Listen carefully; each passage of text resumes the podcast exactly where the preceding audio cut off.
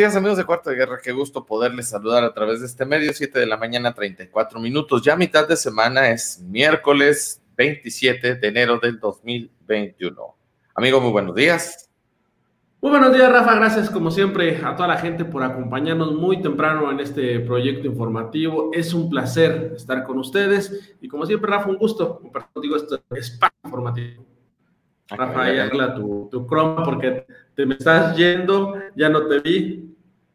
Ya, déjame acompañar. Déjame compartir, dame un segundo para compartir con los amigos de Twitter eh, nuestro informativo. Bueno, pues bienvenidos a ah. todos. Recordarles que estamos ahí a la orden para sus comentarios también a través de la línea de WhatsApp que aparece en este momento. Nos pueden dejar algún mensajito incluso de audio, si ustedes así lo quieren, lo podemos dar a conocer en este espacio de noticias. Toda la información relevante para iniciar el día, aquí la vamos a encontrar, amigo. Y amigo, vámonos rapidísimo con eh, las efemérides, si me permites, amigo. Y te platico que un día como hoy, eh, pero de 1756, nace eh, Wolfgang Amadeus Mozart, este compositor austriaco, amigo, muy, muy conocido, casi todo el mundo hemos escuchado algunas de sus piezas, Rafa, que sin saberlo seguramente que son una de sus piezas, pero lo hemos escuchado. Y también, amigo, en 1832 nace Ludwig Watson, mejor conocido por el seudónimo de Lewis Carroll, fue diácono anglicano, perdón, lógico, matemático, fotógrafo y escritor. Pero lo que más se reconoce, amigos, es una obra que hizo que se llama Alice en el País de las Maravillas, amigo, que se aventó en un parque para entretener a sus, eh, si, no recuerdo, son sobrinas, unas niñas, Rafa, eh, pues eso lo hizo en el parque para entretener a sus, este, a sus sobrinas y fue una de las obras más conocidas hasta el día de hoy. No es una, una un libro para, pues, realmente para niños, amigo, pero bueno, pues este lo habría creado eh, Luis Carroll en 1832, hoy nace y también en 1901, amigo, muere Giuseppe Verdi, compositor italiano. Ah, mira, hoy muy relacionado al tema de la música, qué bonito, se siente uno, se siente uno a gusto. mi amigo que es músico le encanta esa cosa.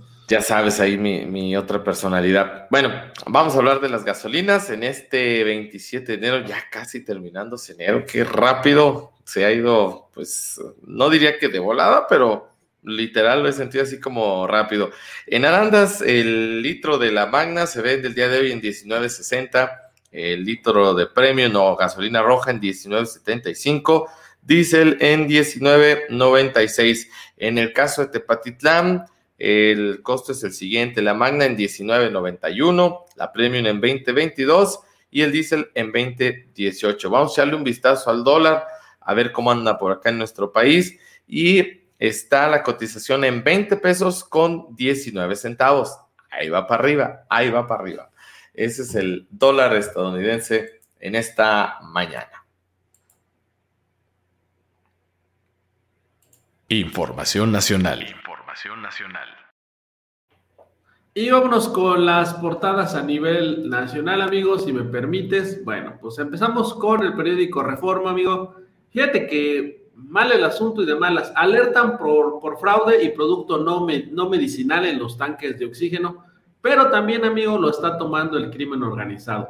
Roban los tanques a mano armada en carreteras y hospitales en la búsqueda de tanques de oxígeno a las familias con pacientes contagiados de COVID no solo enfrentan al desabasto, sino al fraude en páginas de Internet, al riesgo de que les vendan el producto químico industrial en lugar del medicinal y ahora también el crimen organizado que incursionó en el robo de tanques para distribuirlos en el mercado negro, amigo. Entonces, pues hijo, imagínate de por sí lo complicado que es en este momento encontrar un tanque y pues que mis amigos de la delincuencia organizada estén viendo negocio en este asunto, ¿no? Pues, imagínate qué complicado está, ¿no? Dicen que a veces hay que tener poquita, pues yo diría que es el momento para tener poquita.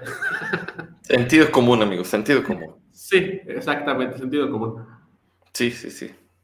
Y bueno, amigo, también eh, fíjate que la policía cibernética y Profeco eh, cancelaron cientos de páginas de internet y más de 700 perfiles en Facebook donde estaban a la venta tanques de oxígeno y concentrados de oxígeno a sobreprecio o de dudosa procedencia, amigo. Entonces, bueno, pues también una, una palomita aquí para la policía cibernética. Yo creo que hacía falta que hicieran esto. Y pues bueno, ya lo hicieron. Y bueno, amigo, ayer se puso en marcha la necesidad de tener una prueba COVID negativa antes de abordar un vuelo para Estados Unidos. Bueno, pues esto provocó que decenas de personas perdieran su vuelo, que inclusive algunas aerolíneas tuvieran que cancelar sus vuelos por falta de personas que este, tuvieran el requisito, ¿no? Eh, hubo laboratorio en algunos aeropuertos, por ejemplo, el de la Ciudad de México, donde la prueba te costaba hasta mil pesos. Algunas personas llegaron con la prueba, pero tenía más de tres días. Bueno, fue una verdadera pachanga esto y bueno, pues ¿qué pasó? Que muchas personas perdieron sus vuelos y algunas aerolíneas ante la falta de pasajeros, amigo, también tuvieron que suspender eh, sus vuelos. Entonces, bueno, esto fue el arranque ayer de la medida que implicaba que no puedes subirte un avión eh, con destino a Estados Unidos si no tienes una prueba PCR o una prueba de antígenos, creo que son las únicas dos que te aceptan negativas. Entonces, bueno, pues ahí está el asunto, amigo. Y bueno, amigo, repunta la violencia, lamentablemente, y los homicidios en mujeres. En el primer semestre del 2020, 844 mujeres fueron víctimas de homicidio el máximo histórico reportado por el INEGI. En el periodo del 2019 se registraron 1.834 homicidios de mujeres. A nivel nacional, los homicidios en el país durante el primer semestre de 2020 fueron de 17.124. Imagínate, entonces, pues, impresionante el crecimiento de esta lamentable, pues, este, ¿qué te diría? Pues, degradación de la sociedad, no sé cómo decirlo, amigo, pero bueno, eh, sigue aumentando y por más que el presidente ha dicho una y otra vez que no es cierto, pues las cifras de él mismo, porque el INEGI pues, es gubernamental, amigo, no, le, no lo respaldan en sus dichos a veces, ¿no? Y bueno, eh, busca Alemania prohibir exportación de vacunas bajo el argumento de que el país europeo ha recibido solo la mitad o incluso 40% de las dosis prometidas de vacuna de Pfizer y AstraZeneca. Alemania pidió bloquear la exportación del biológico producido en la Unión Europea, según reportó el Financial Times. Échate ese, amigo. Al menos en las farmacéuticas que estén en Alemania, bueno, que estén en Europa, no podrían exportar el, biológico, por ejemplo, América Latina, hasta cumplir sus compromisos con Europa. Sí, sí, sí. Ahora sí que cada quien va a hablar por sus intereses, amigo. Eso queda bastante claro, ¿no? Pese a que hay luego estos llamados de la ONU, estos exhortos, pues yo creo que también cada país irá viendo qué es lo que puede hacer y cómo lo va a hacer. Aunque te diría, son empresas transnacionales, amigo, que firmaron acuerdos con todos y quizás firmaron primero con México que con, la, con el propio Alemania, ¿no? Por decirte algo, ¿no? Entonces, pues como empresas tendrían que cumplir sus compromisos independientemente del país que, que la recibe, ¿no? Esa es mi manera de pensar, ¿no? Pues si no dejan de ser empresas transnacionales, ¿no? Sí, pero si estás asentado en un país X, eh, me refiero a X por ponerle algún nombre, no puede ser cualquier, cualquier eh, país allá de esa zona. Tienes una regulación también local, por llamarlo así también, y ellos dicen, pues no, primero nosotros, ya después a ver cómo le haces. Va, va a empezar a ser el objeto del deseo, o ya lo es, esta vacuna. Sí, ahorita están haciéndoles manita de puerco, amigos. Ciertamente están aprovechando una coyuntura que es su localización gráfica para hacerles manita de puerco. Pero bueno, eh, y también, amigo, algo que te voy a comentar, pero no le voy a dar mucha importancia. Renta Mega Biblioteca para narcoserie y desfile de, Netflix. Eh, esta biblioteca Vasconcelos, que está hermosa, para quien no la conozca, dése la oportunidad de ir, está hermosa. Eh, la rentaron para una serie de Netflix de Salma Hayek, amigo. Ya la habían hecho hace un, el sexenio anterior para un desfile de Palacio de Hierro, si no mal recuerdo. Y se hace un escándalo porque dicen que la cultura, bueno, de hecho es que el año, hace tres años pedían la cabeza del titular, de hecho renunció el titular de cultura.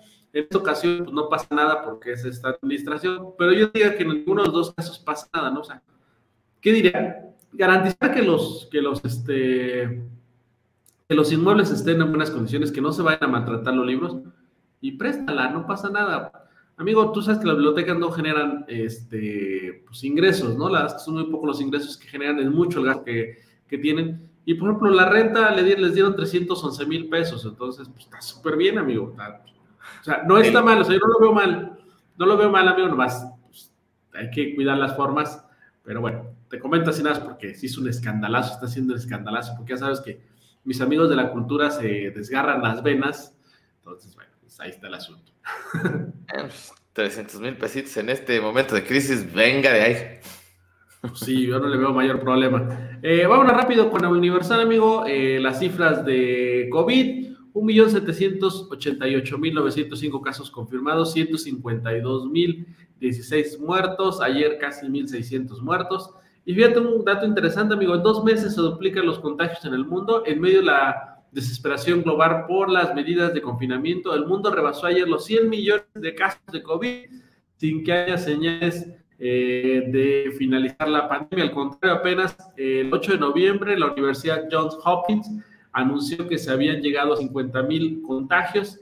Dos meses más tarde, 18 días, se duplicó esta cifra, Rafa. Entonces, bueno, pues es una situación que ayer lo platicamos que en México había pasado, también en un corto periodo, en el mundo ha pasado lo mismo, no, hay, no, no han podido controlar este mal, ¿no? Y narcomenudeo crece durante la pandemia, pone récord, cifras oficiales señalan que el año pasado se abrieron 76.719 carpetas de investigación relacionadas con el narcotráfico. Y amigo, eh, lo que tiene que ver con la Ciudad de México, lavan mil millones de pesos de arcas de la Ciudad de México en el sexenio pasado. Particularmente creo que hay una eh, cacería contra la administración de Marcelo Ebrard. No digo que sea inocente, amigo, pero bueno, está empleando muchos de sus recursos el gobierno capitalino en investigar a, a sus anteriores. Y bueno, entre lo que han sacado es que la Unidad Federal detectó un esquema de lavado de dinero por mil millones de pesos de recursos de la Secretaría de Finanzas de la Ciudad de México, amigo, puesto en marcha entre finales del 2017 y el primer semestre del 2018 durante los mandatos de Miguel Ángel Mancera y José Ramón Amiba. Entonces, bueno, pues ahí está la investigación. Documentos señalan que la dependencia otorgó cuatro contratos con valor conjunto de 976 eh, millones de pesos para la realización de solicitud de devolución sobre pagos del ICR de trabajadores, funcionarios eh, que este, pues, hacían trabajos ahí, pero pues, curiosamente el dinero no regresó. Entonces, habrá que ver qué pasa con este tema, amigos. Está interesante el asunto, bastante interesante. Y bueno, finalmente el financiero, ola de optimismo en previsiones económicas, mejora el Fondo Monetario Internacional, pronóstico de crecimiento para México pasa del 3.5 al 4.3, ligado por supuesto esto con Estados Unidos y los estímulos internos eh, que sobre todo la Unión Americana, amigo, está dando a sus eh, familiares. Entonces, pues como sus familiares de Estados Unidos ya van a tener recursos, pues se estima que dos cosas, van a comprar más productos y muchos de esos productos vienen de México. Y lo segundo, las remesas, amigo. Propiamente no es un resultado de, de políticas económicas de este gobierno, sino de una coyuntura este, internacional. Pero bueno, a fin de cuentas, cuenta, cuenta el chiste de que mejoremos el proyecto de crecimiento. Eh, entonces, bueno, pues esto sería, Rafa, lo más importante de las noticias a nivel nacional. Vamos a sus saludos y con gusto saludamos a José Vargas Delgadillo. Muy buenos días, amigo. A Fernanda Díaz, Díaz, muy buenos días. Gracias por acompañarnos. Eh, saludos también a don Pepe González, buenos días, eh, saludos también para usted. Lorena Prado, muy buenos días también para ti. Eh, María Ortiz, buenos días, bendecido día también, va de regreso las, las bendiciones, ¿eh? Excelente día para todos, dice Fer Díaz.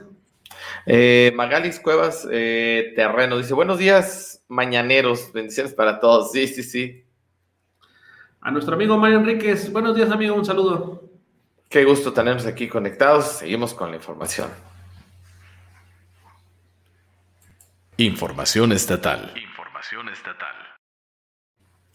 Bueno, en Jalisco superan las 8.000 muertes por coronavirus. En esta pandemia, la Secretaría de Salud Estatal confirmó 1.952 casos y 143 fallecimientos por la enfermedad en el último corte. Guadalajara es el municipio que ha reportado más, más decesos, hablando en esta medición. Eh, según Radar Jalisco, el corte al 26 de enero, eh, 185.348 casos acumulados de coronavirus, 8.015 decesos han ocurrido en la entidad hasta el 26, repito, el día de ayer, en 113 municipios se reportan casos activos, de los que más encabezan, pues bueno, está Guadalajara, Zapopan, Tlaquepaque, Tonalá, Tlajumulco, Zúñiga, Y de ahí, pues le siguen otros como los de la zona Alto Sur, por cierto. Tepatitlán, que también ya supera pues, los 2.000 casos, ¿verdad? Si no mal recuerdo. Y ahí andamos también eh, a Totonilco, Arandas, entre, entre otros, ¿no? Entonces, bueno, se está hablando ya de más de 8 mil muertes, saturan camas con ventiladores, nos recuerda una nota de Mural al 25 de enero, de acuerdo con datos del sistema radar en Jalisco, en el estado habían 373 ventiladores disponibles, están seis unidades médicas al 100% sin posibilidad de respiración asistida, cosa que pues preocupa, y por cierto, el hospitalito aclaró que no puede atender COVID-19 y es que eh, la desesperación de pacientes con COVID-19 les ha llevado al punto de que hacen todo por acceder a la atención médica, incluso eh, correr a los hospitales más cercanos, aunque estos no presten este tipo de atención por la infección del SARS-CoV-2. Eh, la misma situación pasa aquí en Arandas, por ejemplo, si tú llegas a la mayoría de las clínicas, me atrevería a decir, y te ven con síntomas, desde la puerta, amigo, ni se molestan en salir a hacer un examen previo. No, no te podemos atender, búscale en otro lado. En otras partes, eh, para atenderte de otro padecimiento, te piden que les pagues una costosa eh, prueba que debe dar negativo de COVID, que también es, repito, costosa. Y si sale, pues ya, ya valiste, amigo. Entonces, por eso muchas personas, por cierto, han estado, no sé si decidiendo o la situación así los ha obligado atenderse en casa, lo que a veces no ha sido tan recomendable porque pues no puedes tener las mismas atenciones, incluso pues no hay médicos que vayan a hacer consultas de domiciliarias por lo mismo, por el temor también a contagiarse de, COVID-19. Ante la escasez también, dice el informador, surge la venta de oxígeno en las calles eh, por el aumento de los contagios. Eh, pues hay gente que, que se está, digamos, saliendo al comercio informal para poder ya sea vender o conseguir también, porque eh, de las dos hay, ¿no? La búsqueda de oxígeno medicinal continúa fuerte en la zona metropolitana, ya la policía pues está haciendo lo propio, cosa que se agradece, porque en alguna de las zonas del área metropolitana de Guadalajara eh, ya se estaban dando reportes a la policía, amigo, de motoladrones que llegaban al lugar, eh, de por sí la gente con su pena, con su desesperación por conseguir un tanque de oxígeno y luego estar expuesto a que te robaran el celular, la cartera, lo dijiste hace rato, amigo, hay que tener un poquito de, sentido común y de solidaridad. Yo sé que la cuestión de los delitos siempre va a estar ahí, pero ah, no, no, esto es como la fuerte y la demanda, a veces se aprovechan de lo que está de moda, que ahora pues es una necesidad para muchas personas, créemelo, debido a muerte. Entonces, bueno, pues la policía cuando menos se anda poniendo las pilas en eso, la corporación en un comunicado dijo que pretendía evitar los robos, que ya hay denuncias al respecto, porque como hay una gran afluencia, pues es ahí como un lugar, dirían los, los asaltantes, pues es oro molido, ¿no? Nada más hay que caerles, entonces eh, se ha detectado incluso afluencias, eh, esto lo dice una nota del informador, en estos lugares de hasta de 1.500 personas por día en el sitio de recarga de oxígeno. Eh, esto pues hace propensos o víctimas a las personas de que lleguen ahí los asaltantes, ¿no? Y los despojen de sus cosas. Entonces, bueno, de verdad que mm, no cabe duda que hay de todo en la viña del Señor. Eh, por ello, pues también para supervisar la venta de oxígeno y las inmediaciones, la Policía de Guadalajara ya ha estado realizando operativos al respecto para cuidar a quienes se surten de, de oxígeno, ¿no? Entonces, fíjate que qué cosas, ¿no, amigo? De verdad lamentable que la delincuencia se aproveche de todas estas situaciones. Fíjate que pasando otras cosas, no todo es tan malo. Hay también buenas noticias. Eh, tiene que ver con una campaña de la Federación de Estudiantes eh, de Guadalajara, que la verdad está, eh, es buena y te platico de qué se trata.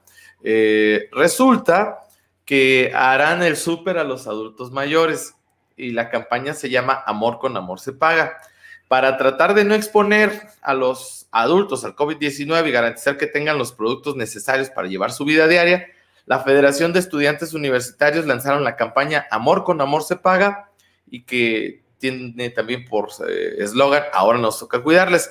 Es una vinculación con Mercadito Vecino, que es también pues, una aplicación ahí de la UDG, en la cual los adultos mayores podrán llamar a algunos números telefónicos para solicitar víveres despensa o alimentos preparados y les sean entregados a la puerta de su hogar con todo un protocolo pues de, desinfección. Javier Armenta, quien es presidente actualmente de la FEU, recordó que por el nuevo botonazo no se les permite ir al supermercado. Acuérdate, amigo, que ni adultos mayores ni niños en teoría, en teoría, porque no siempre ha sido así, no deberían de salir a exponerse. Entonces, con esa intención, pues, y para no complicarles más eh, la vida a, los adultos mayores, que muchos de ellos ya viven solos, no tienen quien esté pendiente, bueno, pues van a hacerles el súper. Me parece una, una buena idea que se pudiera replicar en varios lados, ¿eh? Es, es muy buena la iniciativa, con, con, todas las medidas, repito, con este proceso de, de, sanitización. Suena bien, ¿eh? Suena bien, no se me había ocurrido, suena bien la, la iniciativa. Sí, fíjate que suena bien, nada más hay que tener mucho cuidado, amigo, que no vayan allá unos vivales. Es que la bronca con este país, amigo, perdonen que se los diga, es que hay unos vivales que no tienen este, 10 de mayo, por ser muy decente lo que voy a decir, y pueden aprovechar esa situación para pues, cualquier cosa. Entonces, híjoles, hay que tener mucho cuidado también con este, con este tema, pero sí es una muy buena medida, sobre todo ahorita que, por ejemplo, los adultos mayores no pueden salir, pero permanentemente, amigo, porque hay algunos adultos mayores que no pueden salir ni en la pandemia, ni antes de la pandemia podían salir, ni después de la pandemia puedan salir por sus condiciones. Entonces, creo que sí es una buena medida. Habrá que buscar la manera de cuidar todos los filos, ¿no? Porque pues, sabemos que la delincuencia también se las pinta solas para poder... Este, sí.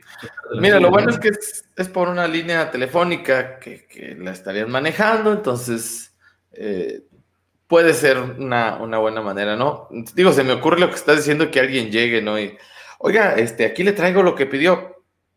Uno ya sabe lo que pidió, entonces nada más habría que estar ahí abusado con ese tema, ¿no? Eh, como parte de, de, de, las buenas noticias esta mañana, porque también hay buenas, y me parece que esa es una, una muy buena iniciativa que habría que eh, ver su funcionamiento, pero hay que reconocer, muy buena idea. En un máximo de seis años se recuperaría el tema del empleo en Jalisco. Especialistas señalan que la reactivación dependerá del avance de la vacunación. Obviamente, van pues eh, retos también en el mercado debido a la escolaridad de los mexicanos.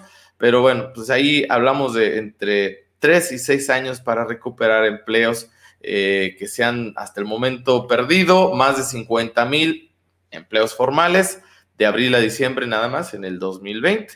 Entonces, el 95% pues tienen registrados eh, que fueron despedidos en la zona metropolitana de Guadalajara y Puerto Vallarta y pues ahí las estimaciones ahí de recuperación de empleo. Pues todavía este año será será de, sin duda complicado. Por otra parte, ayer se dio a conocer una reunión a través de la virtualidad del gobernador del estado con autoridades chinas, eh, donde pues en esta reunión se tratan de consolidar lazos de participación, eh, relaciones comerciales, amigo, a través de, incluso la habilitación de un nuevo vuelo directo de carga de China a Guadalajara, la atracción de inversión, infraestructura, así como también el tema de la vacuna. Eh, esto lo, lo, dio a conocer ayer el gobernador, que por cierto, hablando de vacunas, ya que el presidente de México haya dicho y haya dado luz verde para que los estados y la iniciativa privada pudieran adquirirla, por lo pronto dijo hasta AstraZeneca y Pfizer que ellos quizás hasta diciembre de este año pudieran tener la posibilidad de vender vacunas, si bien nos va, amigo, pero yo diría 2022. Entonces tampoco eh, decimos los tapatíos o los tapatíos o los jaliscienses, no es enchilame esta torta.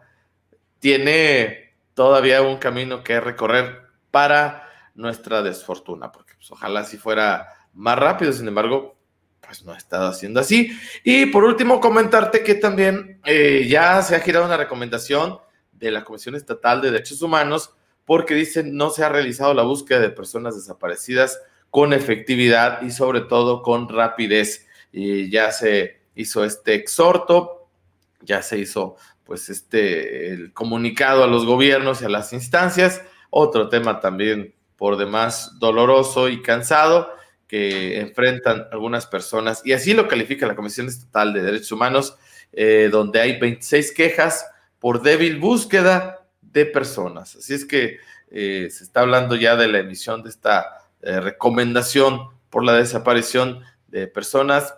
Nada más hablando del 2019, amigo, habría que sumarle todo lo ocurrido en el 2020.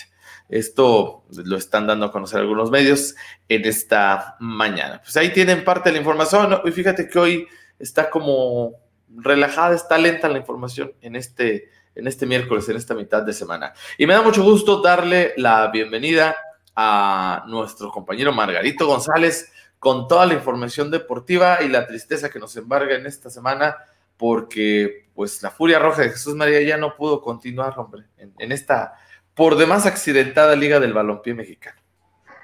Amigos, muy buenos días tengan todos ustedes, Adrián, Rafael, toda la gente que nos sintoniza a través de Cuarto de Guerra. Pues sí, efectivamente la Furia Roja este, eh, pierde en casa 3 a 1 contra un Chapulineros de Oaxaca bien armado, un Chapulineros de Oaxaca que trae este, a Michelle Vázquez, que trae este, a Elaris Hernández, que trae a La Pina Arellano tres futbolistas que estuvieron en Chivas Rayadas del Guadalajara, tres futbolistas que este, su nivel profesional pues es amplio, es muy amplio, entonces son jugadores muy hábiles, muy habilidosos, perdón, este, entonces complicada la situación. En cuanto a la defensiva de la Furia Roja el domingo pasando el Ramírez Nogales, pierden 3 a 1, por ahí lamentablemente el Cremas de San Ignacio de Rogordo falla un penal, ahí pudieron haber acortado la distancia, ponerse en un 3 a 2, eh, lamentable también este, la acción de uno de los eh, asistentes de uno de los banderas. Este, se le va un fuera del lugar clarísimo donde cae el, el 3 a 0 para Chapulineros de Oaxaca. Entonces, quizás este, modificando esas dos cosas, tanto del fuera de lugar como el, la falla del Cremas en el cobro del penal, eh, quizás estuviéramos hablando de otro resultado o se hubiera cerrado el partido este, con un marcador más acortado. Entonces, pues bueno, la Furia Roja este, eh, está eliminado de la Liga del Balompié Mexicano, una liga, como ya bien lo dices, amigo, muy accidentada. Pero este, hablando yo con el presidente de la Furia Roja, Jesús María Moisés este, García, me dice que están motivados, que están animados para la siguiente temporada, que van a renovar el plantel y que, que pues vienen, vienen con todo para la siguiente temporada. Entonces. ¿A poco sí va a haber siguiente temporada? Sí, va a haber siguiente temporada. Sí, va a haber siguiente temporada y están, están muy entusiasmados. Tengo mis, dudas, Tengo mis dudas de que haya siguiente temporada. Habrá que esperar, no tienen siete equipos. De entrada es una burla, habrá que esperar porque necesitan conjuntar al menos otros 13. Yo sé que ellos dicen que sí va a haber siguiente temporada, pero falta mucho para que puedan eh, conjurlar. Y yo creo que el error de Jesús María, amigo, no estuvo en la cancha, sino estuvo en las decisiones que se tomaron antes de quedarse sin entrenador, dos semanas antes de arrancar la, la, este, ¿cómo se llama? La liguilla que le llaman, o sea, yo creo que ya lo del partido fue circunstancial, lo demás, ellos solitos se acuchillaron desde antes, yo creo. Sí, mira, por ejemplo, este, se esperaba que Paco García, el portero de Arandas, que hizo un papelazo en la Copa Jalisco Primera Edición, debutara en la semifinal, pero no fue así, no, no debutó, este, desconozco las circunstancias, no debutó. Mm, no tengo nada contra el portero que estuvo defendiendo los tres palos de la Furia Roja, pero considero yo que será una oportunidad cantada para Paco García, pero bueno, este, se tomó una decisión de no, de no debutarlo. Este, eh, sí, hubo los cambios que hizo el técnico eh, interino de la Furia Roja en el segundo tiempo, sí vinieron a revolucionar el juego que estaba haciendo la Furia Roja en el primer tiempo. Entró el Pájaro 10, por ponerles un ejemplo, en la contención, que estuvo manteniendo ahí el ataque del rival este, y estuvo generando llegadas, y tan es así, pues que metió el gol del descuento para la Furia Roja. Pero sí, si algo le afectó a la Furia Roja fue el desconcierto entre los mismos jugadores que se formaba por la salida de los técnicos, este, por tantas cosas que se manejaban en la Liga del Balompié este, mexicano. Incluso yo, yo tuve la oportunidad de platicar con Víctor Lojero, uno de los jugadores de Chapulineros de Oaxaca, y él me decía, sí te desconcierta y sí, y sí te desconcentra el hecho de saber que la Liga del Balompié está teniendo tantos cambios, porque como jugador ya no sabes qué es lo que va a pasar. Y él me decía el sábado en la entrevista que por ahí publicamos en Cuarto de Guerra, decía, nosotros tenemos la fortuna y tenemos la ventaja de que la empresa a la que pertenecemos nos respalda totalmente. No nos han quedado mal en los pagos, no nos han bajado el sueldo, se han portado muy bien con nosotros. Entonces nosotros por parte de la empresa, pues estamos agradecidos porque no han, este, pues no, no nos han afectado a nosotros como jugadores en ningún sentido. Pero si nos vamos a la Liga del Balompié Mexicano, pues sí, como jugador, pues te desconcierta y obviamente te desanimas un poco el hecho del saber el hecho de no saber qué va a pasar el día de mañana con la liga, si sigue, si no sigue, cuántos equipos más se bajaron. Entonces, Víctor Lojero es un claro ejemplo de lo que muchos jugadores padecen, por ejemplo, de, de, la incertidumbre del qué pasará el día de mañana con la liga. Pero volviendo al tema, te digo, la Furia, este, incluso me, adelantaban ahí un poquito que regresa a la tercera división Premier al Ramírez Nogales, una, esta división este, de fuerzas básicas que había desaparecido en la temporada pasada, es una tercera división a nivel Jalisco, afiliada a la Asociación Jalisco de Fútbol, regresa por parte de la Furia Roja, van a incluir algunas escuelas inferiores para la formación de jugadores desde abajo, desde las infantiles supongo, entonces pues bueno, a lo que yo escuché están muy animados, muy animados, No, y, papelazo, o sea, el que hizo la Furia Roja, lo que sea, para haber debutado y haber llegado hasta las semifinales, bueno, la verdad fue papelazo, nada más, pues sí, yo creo que con tantos cambios, y me imagino que cuando cambias de director técnico, perdón que sea repetitivo, pero pues cada uno trae su estilo, no logra el, jugador ubicarse bien, a ver, el, entrenador tal o X o fulano traía esta idea, el otro entrenador que entra de manera emergente trae esta otra idea, o sea, desconcentras, ¿no? Y, le pierdes la guía. Pero bueno, si preguntáramos qué le pasó a la Furia Roja, pues ahí está la respuesta que entre lo que nos comenta Margarito y lo, lo puntual también que dice Adrián, pues ahí estuvo el, resultado. ¿Qué más tenemos de información deportiva, Margarito? Pues bueno, vamos a hablar del deporte adaptado. Este, un tema, por ahí subimos una nota el, lunes este, a nuestras plataformas de cuarto de guerra, informando sobre una nueva escuela que está arrancando este, la, dirección del la dirección de deportes por parte de aquí del municipio de Arandas, encabezada por Jaime Mota, que es Escuela Municipal para la Inclusión a Personas con Discapacidad. Este, ¿Qué quiere decir esto? Pues que, bueno, esta escuela para la inclusión a personas con discapacidad no solamente va a abarcar el deporte, sino va a abarcar incluso el sector, el sector este, privado, el sector eh, empresarial. Se va a buscar que este, personas con discapacidad sean incluidas laboralmente en empresas, en, no sé, en, el sector ya laboral. Este, eh, también se, le, se incluyen eh, actividades artísticas, actividades de pintura, entre otras cosas que, que a mí se me hace bien. Este, por ahí levantó mucha polvadera la nota porque, pues, por ahí algunos decían que dónde quedaba la otra escuela, que, que, este, que ya, ¿por qué de sus escuelas? Que para qué sumarle, ¿por qué no sumarle a una y no a otra? Eh, pues yo lo único que les puedo decir es que nuestro trabajo como periodistas deportivos es informar a la gente lo que está sucediendo. Este, lo que sucedió es que hay una nueva escuela, este, por ahí pues obviamente hubo más de alguna persona que se molestara por, por, por la polémica que estaba armando, pues la polémica no la armamos nosotros, la polémica la arma pues los mismos este, afectados, por decirlo de alguna manera, si es que se ven afectados, la verdad no lo sé. Este, yo qué les puedo decir, para empezar no vi, no vi ningún atleta del deporte adaptado que estuviera diciendo que se le hacía injusto o no injusto. ¿Cuántas escuelas de fútbol no hay en Arandas?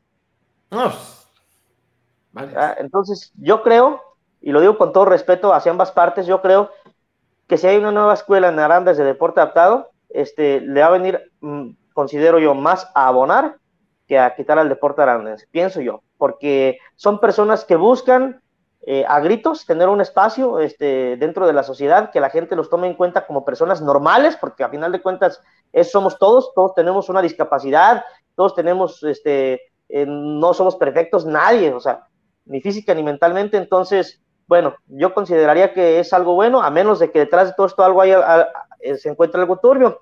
Este, por lo pronto, pues bueno, este, desearle la mejor de las suertes a las dos escuelas, a las dos, que a las dos les vaya bien, este, lo, lo, lo que los atletas eh, necesitan es oportunidades, es que la gente, es que la gente los voltee a ver y, y, y, es eso, o sea, simplemente tener un espacio donde poder desarrollarse, ¿no, amigos? Sí, fíjate que lo, lo comentaba con Adrián en estos días.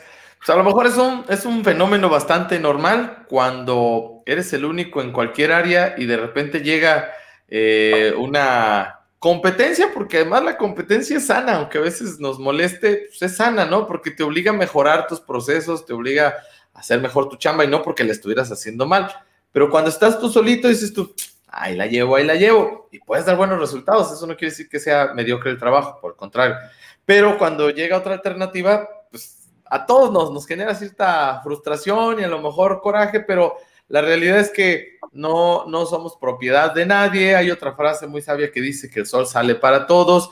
Y además, yo, yo te preguntaría, Margarito, son dos cosas diferentes, ¿no? O sea, una es escuela especialmente de nuestro amigo Alejandro Gómez, que es del deporte adaptado, nada más. Y a lo que tú nos has dicho, tengo entendido que esto no solamente serían deportes, sino serían varias disciplinas que obvio, pues a lo mejor brincó por el lado deportivo, pero, pero tiene muchas cosas. Y, lo platicaba con Adrián, ¿no, amigo Adrián? De, esta situación, ¿no? Sí, relajen la vena. Yo les diría, relajen la vena, el sol sale para todos, como dice Rafa, y la competencia es sana, o sea, a veces da coraje porque si yo empecé, ¿por qué me, por qué me copian? Pero la competencia siempre va a ser sana, siempre te va a permitir, te va a dar la oportunidad de crecer y mejorar. Entonces, pues yo creo que éxito, como tú dices, Margarito, para las dos y a lo que sigue, amigo, a lo que sigue.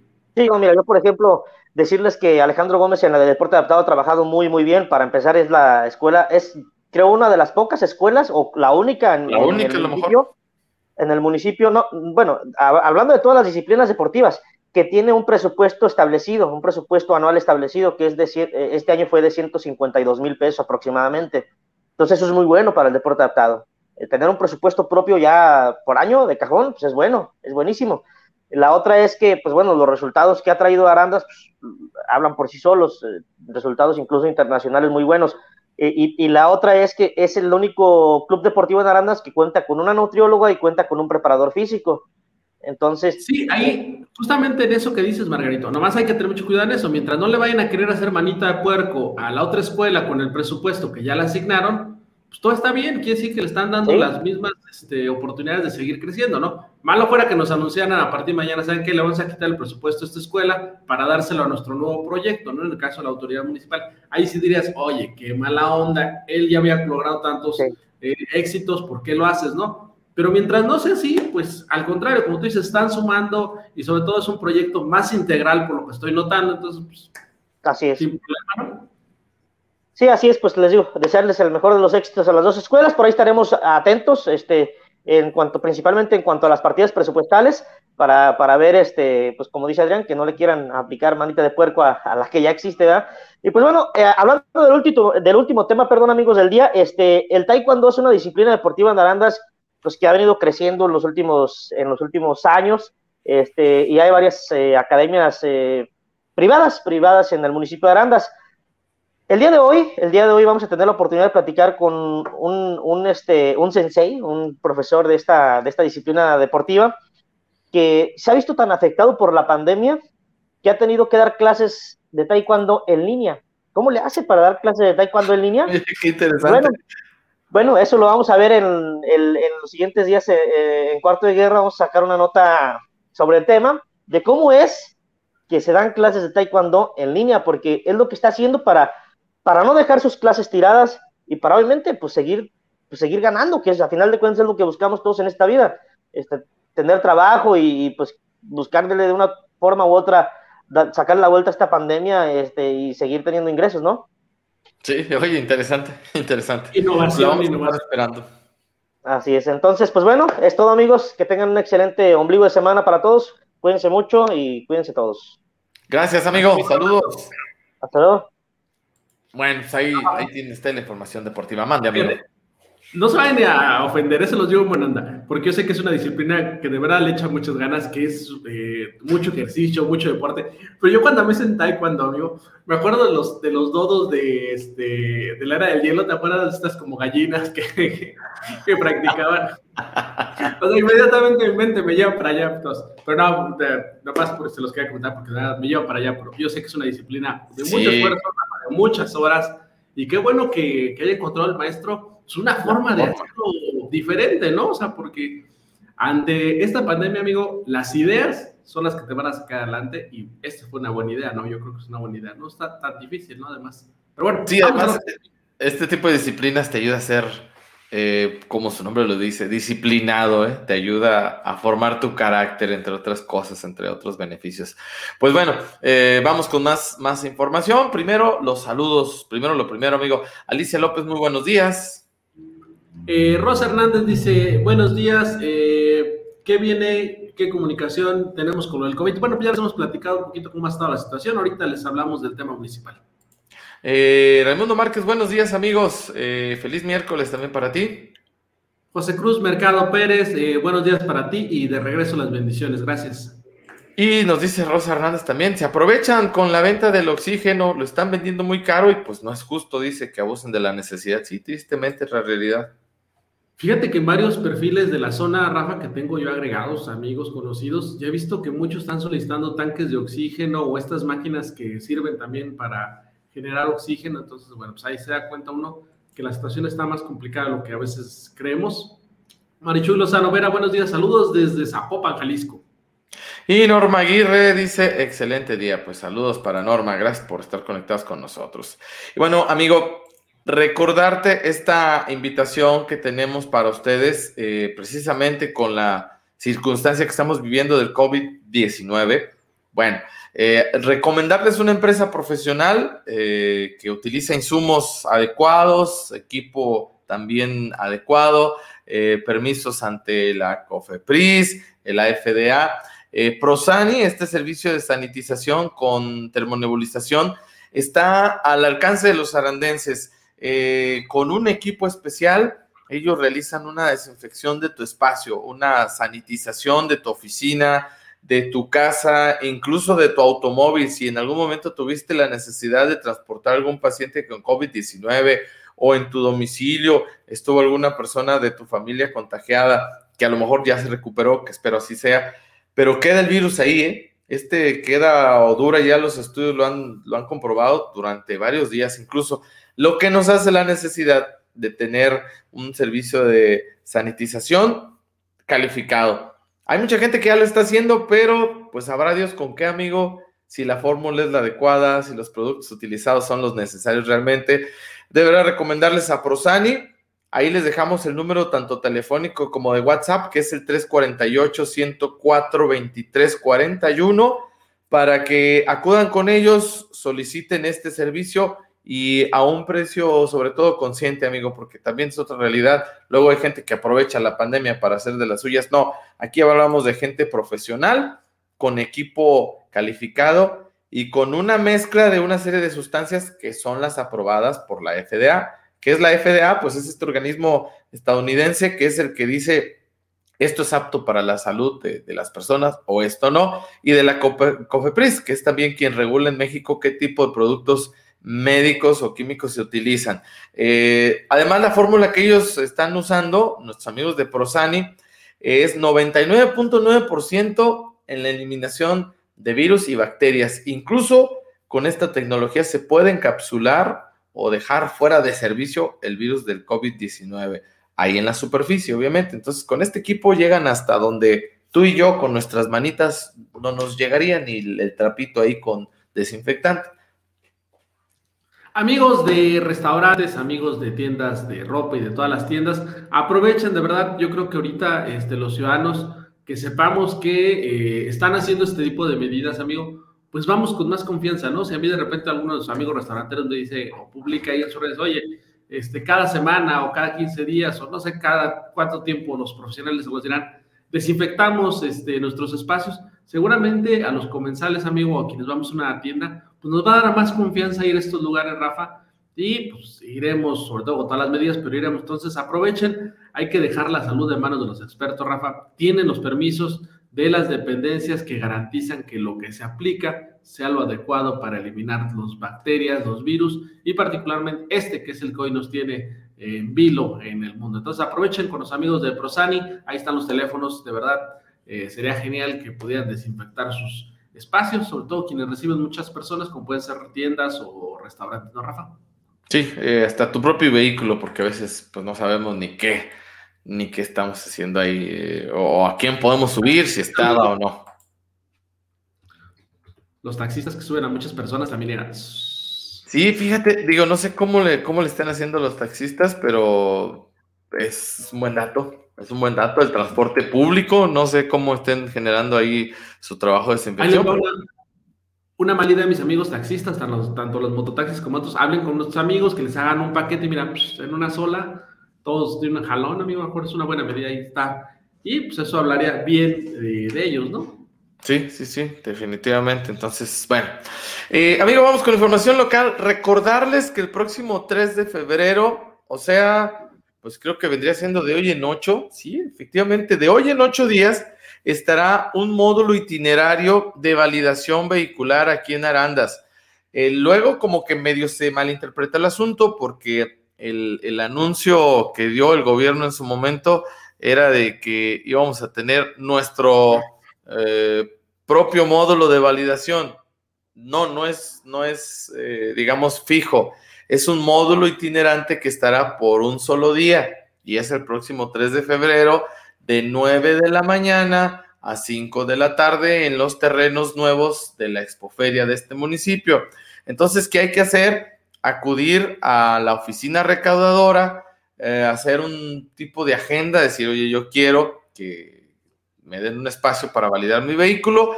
Entonces, hay que acudir ahí a la recaudadora, la número 7 que está aquí por Francisco Mora, eh, realizar un preregistro del vehículo y te van a hacer de una vez la revisión de documentos, eh, te van a dar un número de folio y ficha. El día del evento, pues habrá que presentarse con este folio o ficha ahí en la zona de, de los nuevos terrenos de la feria. Una vez concluido el proceso de validación, se le entregará al ciudadano un oficio con los sellos oficiales de las dependencias involucradas, el cual tendrá una vigencia de 30 días naturales para acudir a la recaudadora. Entonces sí, y finalizar tu trámite, ¿no? El ingreso para las unidades será exclusivamente de 8 de la mañana a 10 de la mañana en el punto definido por el municipio, que ya les digo es ahí el tema de los terrenos de la feria nuevos. ¿Qué son los requisitos necesarios? Factura original del vehículo a validar, identificación oficial, una original y copia, comprobante de domicilio eh, no mayor a tres meses, registro federal de contribuyentes o RFC y tu CURP. Ahí les dejo porque la verdad sí, sí vale la pena aprovechar esta oportunidad, amigo. Sí, exactamente. Entonces, eh, no va a ser permanente, como a veces se está confundiendo, únicamente va a ser una vez en una sola exhibición. A lo mejor va a estar viniendo de manera continua, pero por lo pronto únicamente tenemos esta fecha que es el 3. Entonces, hay que aprovechar. Y Rafa, también, este, fíjate que ayer el INEGI dio a conocer algunos avances de lo que es el censo de población y vivienda, Rafa. Eh, entre las cosas eh, que ayer dio a conocer el INEGI es la escolaridad de, de México, amigo. Fíjate que ya me llamó mucho la atención porque pensé que habíamos crecido en estos 10 años. Hay que recordar que el último censo fue en 2010, pero no, realmente el crecimiento ha sido pues, nulo, te diría yo. Solamente eh, en el país, amigo, el 49.3% de la población únicamente tiene educación básica, es decir, eh, primaria y secundaria, eh, cualquiera de las dos o las dos, Rafa, el 49.3% y el 4.9 no tiene escolaridad. ¿Qué significa esto? Que el 50% de la población, digo, pues tiene apenas la educación eh, básica. Entonces, bueno, pues esto te ha de entender también por qué tenemos tantos retrasos en muchas cosas, ¿no? Entonces, eh, fíjate, sí me llamó mucho la atención este asunto. Eh, también comentarte que el día de ayer Yasmín Jiménez hizo una, una nota ahí, particularmente con los elementos de eh, protección civil en San, San Ignacio Gordo donde ellos dicen que no nada más para la gente, amigo, está siendo difícil conseguir los tanques de oxígeno o las recargas del oxígeno. Hay que recordar que las unidades de emergencia, Rafa, pues usan eh, el oxígeno y las, lo tienen este, disponible para poder atender las emergencias. Y también eh, nos comentaban que les ha sido un viacrucis poder conseguir este oxígeno que está escaso, Rafa, y que bueno, pues aún las eh, dependencias que tienen, digamos, acceso privilegiado o prioritario por su trabajo, pues están batallando, ¿no? Sí, sí, sí, también se han visto con esta complicación. Si ellos le están batallando, imagínate tú el resto de la población, ¿no? Ellos que son servicios de emergencia y que pudieran tener, digamos, cierta uh, preferencia, por llamarlo así, o una urgencia por tener sus tanques de oxígeno abastecidos. Entonces, no, ¿qué esperamos de, los demás, no? Ellos también se las están viendo complicadas. Ya que hablamos de San Ignacio, ayer un accidente aparatoso ahí en el crucero de, San Ignacio, que también conocemos como el crucero de Arandas o crucero de Atotonilco.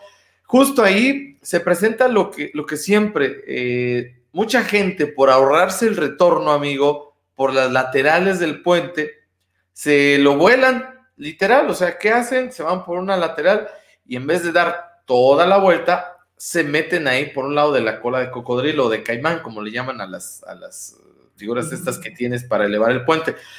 Esto pues provoca que a veces quien viene circulando, ya sea de Tepa hacia Arandas o de Arandas hacia Tepa o San Ignacio, pues vayas tú con la seguridad, porque pues, tienes la ruta sin ningún obstáculo, entre comillas, pero alguien se te meta por alguna lateral y es donde se generan aparatosos choques. Por fortuna, tengo entendido que ayer este accidente que se registró minutos antes del mediodía dejó personas con lesiones leves. Hablamos de, dos conductores de los vehículos involucrados. Uno de ellos fue trasladado por Cruz Roja San Ignacio, otro por Protección Civil San Ignacio, por cierto. Y pues creo que todo quedó, sobre todo en metales retorcidos, porque sí estuvo fuerte el trancazo. ¿eh? pedirles a nuestros amigos vecinos de estas comunidades que no se vuelen los retornos, que preferiblemente hagan la vuelta completa en, en estas laterales del puente ahí para evitar riesgos, para evitar accidentes. Yo sé que a veces, híjole, es más cómodo, ah, ya estoy aquí, le doy la vueltecita, luego, luego me incorporo a uno de los carriles. Es más riesgoso, a veces no tienes la, la visibilidad necesaria. Entonces, hagamos el esfuerzo para evitar riesgos propios y a terceros, porque es muchas veces que se ha repetido esta situación, amigo, decían los vecinos de la zona. Sí, ahorrarte un peso de gasolina no es negocio si arriesgas tu vida. Y el eso de, eso de que si alcanzo, híjoles, cuántos accidentes y cuántas vidas ha cobrado. Entonces, pues olvidémonos de eso de que si alcanzo y pues tomemos los retornos como debe de ser para evitarnos eh, pues malos ratos, ¿no, Rafa? Que bueno, en esta ocasión, por suerte, pues quedó únicamente en daños materiales, pero hemos visto muchos otros que han sido lamentables accidentes. Entonces, eso de si alcanzo hay que dejarlo para otra, para otros tipos de cosas. Y este, en esto, tomar la ruta que marcan las normas de vialidad para pues, evitar accidentes, ¿no, Rafa? Sí, sí, sí. Entonces, valdría la pena hacer el esfuerzo, digo, si, si es que nos causan esfuerzo, eh, mejor, mejor hacerlo así. Y bueno, eh, fíjate que hablando de cuestiones regionales también, eh, lo que hicieron en Colotlán está muy interesante. Colotlán, pues es un municipio que se encuentra, para los que no lo ubican, al norte del estado, en la zona norte. Eh, los deditos. Sí, así es. Colotlán, ¿qué hizo en, su plaza principal? De plano, amigo, retiró las bancas para que las personas no, no tuvieran dónde sentarse. Digo, es una medida extrema si tú lo ves así, pero cuando no queda de otra, me pareció eh, dije, ingenioso. Les vamos a compartir durante el día unas fotografías ahí. Eh, le mando un abrazo al, profe Ábalos, que pues ya tiene muchos años que le ha dedicado al servicio de docencia aquí en Arandas. Y ayer estaba comentando con él precisamente a través de redes sociales. Dice, mira lo que hicieron en Colotlán, amigo. Dice, está interesante, ya verás tú las fotos. Literal, les quitaron las bancas y dice que con la intención de que la gente pues no tenga un espacio donde permanecer por mucho tiempo. Fíjate que para acá es que eh, la autoridad a veces pues le batalla con los ciudadanos. Yo vi unas imágenes de Veracruz, si no me recuerdo también, amigo, donde les atravesaron este, maleza, o sea, agarraron troncos, este, eh, árboles, yo creo que se trajeron, y se los atravesaron así en la, en la plaza también para que no pudieran acceder, ¿no? Entonces dices, híjoles, a veces a qué tiene que llegar la autoridad para que el ciudadano haga caso de lo que debería hacer, pues nomás por el hecho de que sabe que no lo puede hacer, pero bueno, eh, a veces, como somos muy necios, incluyo entre ellos, este, pues tienen que tomar medidas estrictas en ese sentido, ¿no?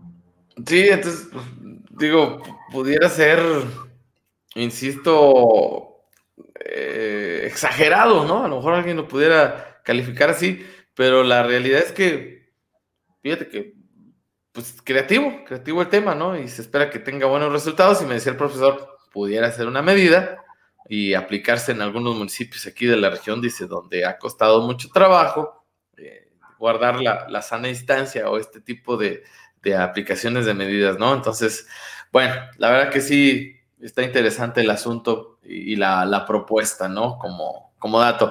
Eh, regresando a municipios como el nuestro, comentarle a la ciudadanía en general que se están recibiendo los documentos para la liberación de cartillas militares. Eh, ¿Cuándo? Sábados y domingos de 9 de la mañana a 1 de la tarde. Hay que presentarse con acta de nacimiento, CURP, comprobante de domicilio e identificación oficial. Se llevarán a cabo en la presidencia municipal, repito, sábados y domingos de 9 de la mañana a 1 de la tarde en el tema de la liberación de cartillas del servicio militar. ¿Quién sabe qué tanto se sigue haciendo este trámite, amigo, de parte de la población arandense?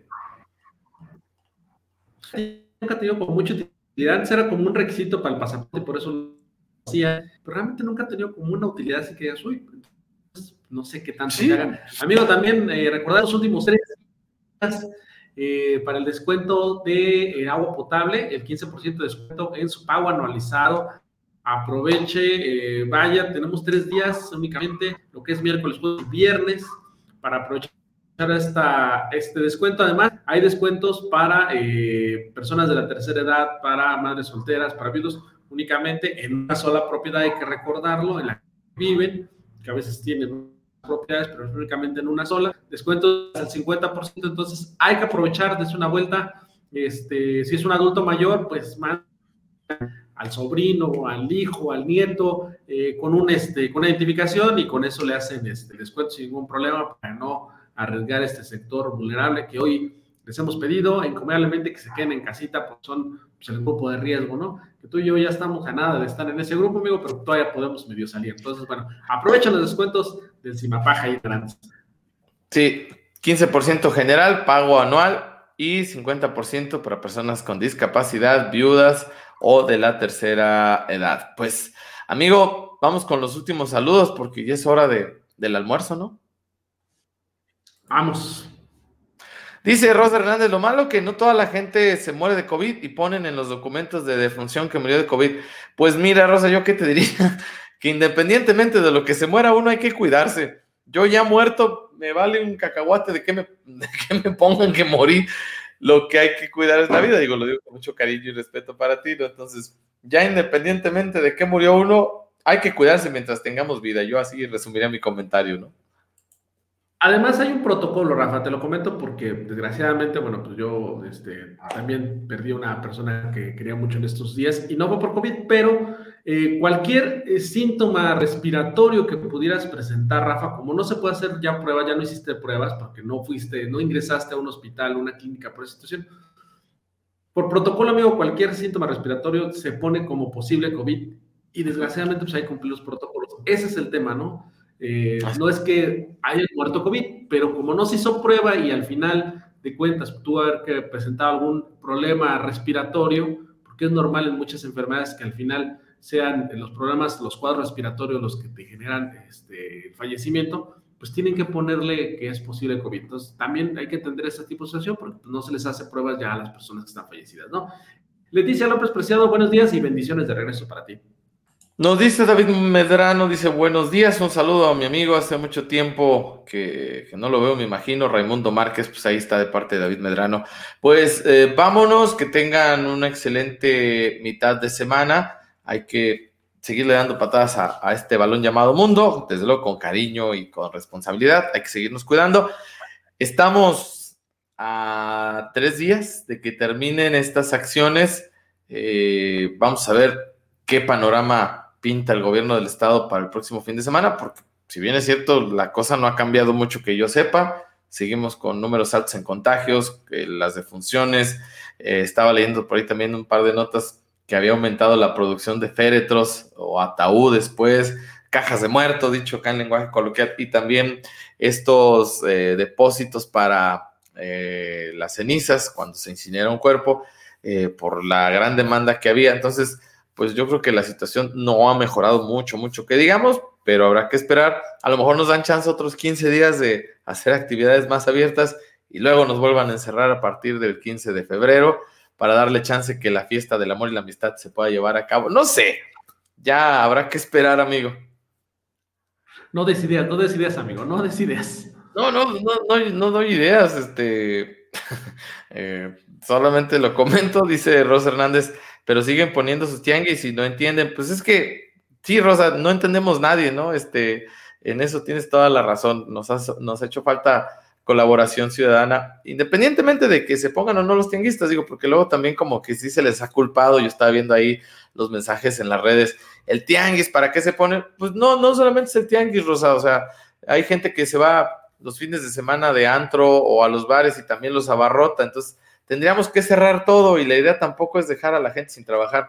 Más bien, tendríamos que tener conciencia todos de que las actividades que vayamos a realizar las hagamos bien cuidados, con cubrebocas, con el uso del gel antibacterial, con la sana distancia. Con eso nos ahorraríamos muchos dolores de cabeza, pero qué difícil está hacer eso tan sencillo. Amiga Rosa, es que el problema no es el tianguis, y lo digo en serio, el problema es que hay normas para ir al tianguis, ¿no? O sea, no, el tianguis no es para pasear a toda la familia, ¿no? Vénganse, vamos todos al tianguis a pasear. No, no, no. Eh, hoy el tianguis no es para pasear, antes hacía así, ¿no? Hoy el tianguis es para cubrir una necesidad. Entonces, baja alguien de la familia, una sola persona, va una sola persona, compra lo que tiene que comprar con todas las medidas y se sale. El problema no es el tianguis, el problema es que no entendemos los ciudadanos que hay una normativa para usar el tianguis y queremos pensar que es lo mismo de toda la vida, ¿no? Que es un paseo y vamos todos en bola al tianguis a ver cada quien qué ve, ¿no? Porque aparte vamos a ver qué vemos, ¿no? No vamos a comprar, ¿no? Y entonces hoy el tianguis está hecho para comprar lo estrictamente necesario y regresar. Entonces, bueno, es una cuestión meramente de responsabilidad social de todos, pero bueno, ojalá, ojalá lo entendamos y no nos cueste más vidas esto. Vámonos, Rafa, así. Pues vámonos, vámonos, vámonos. Gracias a todos por estar conectados con nosotros. Siga pendiente de Cuarto de Guerra y pues cuídese mucho. No nos queda otra cosa más que pedirles que sigan cuidando. Gracias, amigo. Gracias.